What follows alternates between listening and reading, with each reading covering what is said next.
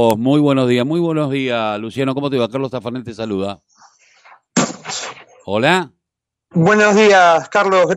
Hola, hola. ¿Me Oh, sí. escuchás? Perfecto, perfecto. Bueno, Hola. hola. Ah, perfecto.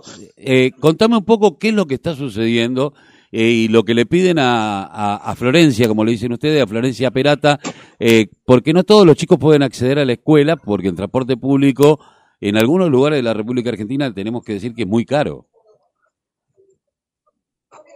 Claro, sí, eh, totalmente. Mira, las familias la llaman Florencia, así como en confianza a la ministra de Educación de la provincia de Chubut, porque es de aquí de la zona, del Lago Pueblo, es, es vecina aquí de la zona. Y me parece que el tenor de la, de la carta tiene que ver con los reclamos estos que estabas bien mencionando. Eh, por ejemplo, al día de hoy nosotros no contamos con transporte escolar, que es muy necesario en la zona, como vos bien lo decís, porque el transporte público es muy caro y además tiene una frecuencia de cada dos horas este, en esta zona. Y la verdad que se le complica a los chicos y a las chicas poder calzar a la escuela en este sentido, en el sentido de que no pueden gastar em, 300 pesos o 300 pesos por día para, para ir y volver y tampoco este, tienen la posibilidad de un, un transporte en el horario en que tiene que, que- que figurar ese transporte que es a la entrada y a la, a la salida de la escuela. Estamos Pero los hablando, reclamos también son otros. estamos Sí, decime. hablando de 6.600, pe- eh, 6.000, 7.000, 20 7.200 pesos eh, por mes por cada alumno, que es un montón de dinero teniendo en cuenta los salarios de los trabajadores. Exactamente, ¿no? Y además nosotros tenemos algo que se llama TEF, que es transporte eh, eh, educativo este, gratuito, que se puede, que se, que se, que se pudo sacar en un momento y que algunos, algunas personas pudieron retirarlo, pero después se, se, se encontró suspendido y muchas personas no pudieron acceder al mismo. Lo que pasa es que la frecuencia de- del transporte eh, no del, del- del- del colectivo de línea no nos ayuda para el ingreso y el egreso de los chicos. Es mucho, se trata de mucho dinero. Pero no solo eso, nosotros estamos contando con un presupuesto de, de- de comedor de 27 pesos por chico por chica para que puedan comer un alimento balanceado, un alimento natural, algo rico este, en la instancia que corresponde a una jornada extendida como la nuestra, que es de 8 a 15 horas, ¿no? Todos los días. Eh, nosotros creemos que en este sentido la presencialidad es, es no, no se puede cumplir si no contamos con este, el, el transporte escolar y no contamos con un comedor este, adecuado. E inclusive te digo más, acá en la 109, en la escuela del paraje, es, acá se llama Paraje Entre Ríos, es- está dentro de la zona del Lago Pueblo, este, también tenemos problemas de infraestructura, baños que no andan, arreglos que prometieron que no realizaron y riesgo eléctrico por goteras que, que hay en, en los techos, eh, un salón de usos múltiples con el que no tuvimos este, calefacción este invierno porque faltan eh, terminar algunos arreglos. Estamos en una situación de abandono estatal y creemos que es responsable la, la ministra este, con respecto a todo esto que nos está pasando. Y ni te quiero hablar del tema de este, paritaria docente, que hace 20 meses que tiene paritaria con cero aumento Claro. eh, eh, y que es este, en un marco de una, una inflación de más del 60%. Así que estamos en una situación en la que nos vemos obligados, las familias, los y las trabajadoras de la educación e inclusive salud, que también ha sido muy, muy atacado en este sentido, ante el vaciamiento que, que- del que somos víctimas por parte del Estado y la, y la ministra de Educación, en este caso en específico, ¿no? Sí, y teniendo en cuenta un gobierno que sí le ha dado un montón a la seguridad, una seguridad que, para entre comillas, ¿no? Porque eh, hemos visto algunas cuestiones que han sucedido en Chubut que llaman poderosamente la atención eh, con respecto al gobierno chubutense, pero más que nada, digo, eh, hoy el reclamo es que mayor cantidad de dinero en lo que hace al ministerio o que este dinero que tiene el ministerio sea bien distribuido, porque no deben ser la única, el único paraje ni el único lugar de Chubut que está sufriendo esta, esta situación. No, no, no para nada. La, la- la situación en Chubut es general, es de toda la provincia. De hecho, hay unas, escuelas que están más alejadas, por ejemplo, la número 58 del COIHUE, que es una escuela que sí o sí necesita transporte escolar porque no hay eh, micro de línea que se acerque y los chicos y chicas ahí no se pueden acercar.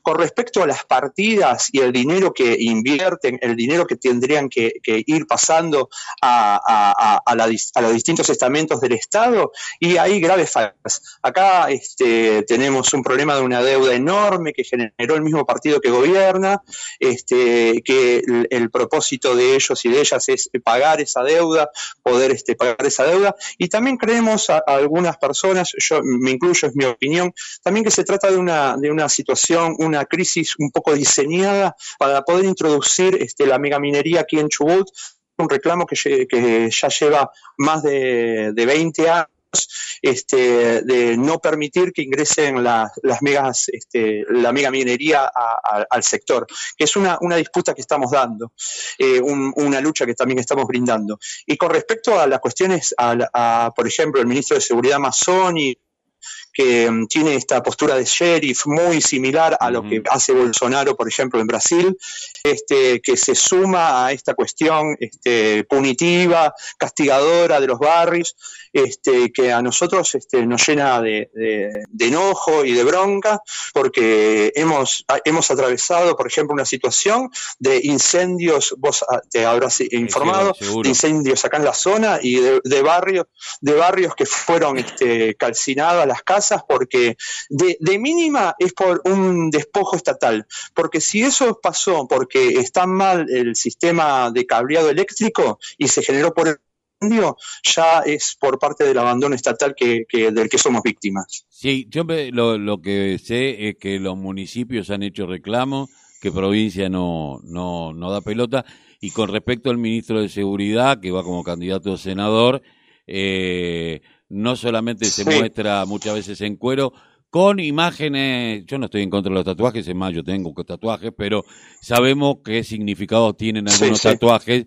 y eso muy el señor con una cabeza rapada y con ese tipo de tatuaje parece más un skinhead que un ministro de seguridad o un ministro de seguridad neonazi.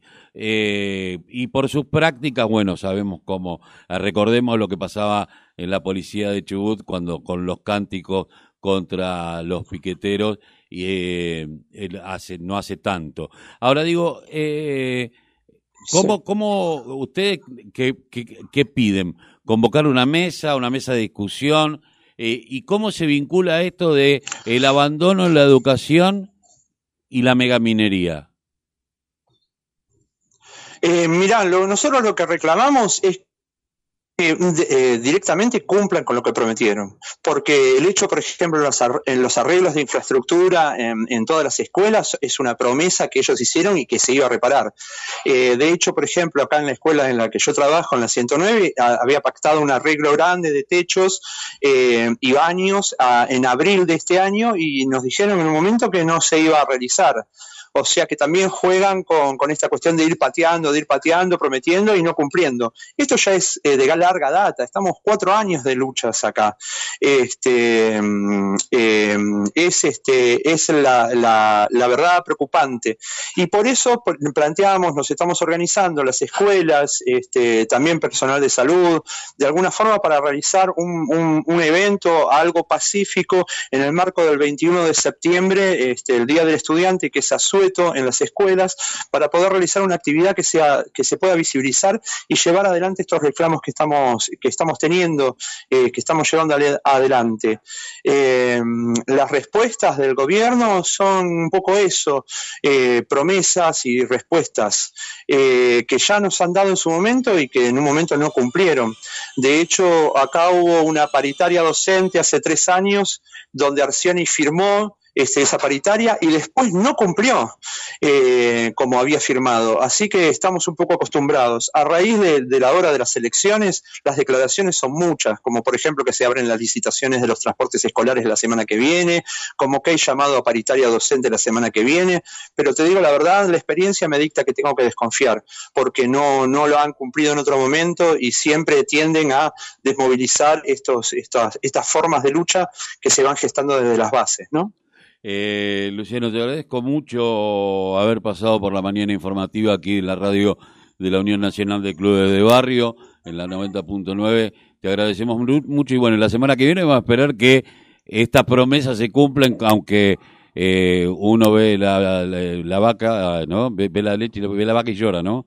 Muchísimas veces el que se quemó con leche. Así que esperemos que eh, empiece a haber alguna resolución y estaremos atentos a lo que sea y seguramente charlaremos contigo o con otra o con alguien que ustedes crean el 21 de septiembre para poder que sea visible también aquí en la provincia de Buenos Aires lo que está sucediendo en la hermana provincia de Chubut. Te agradezco mucho.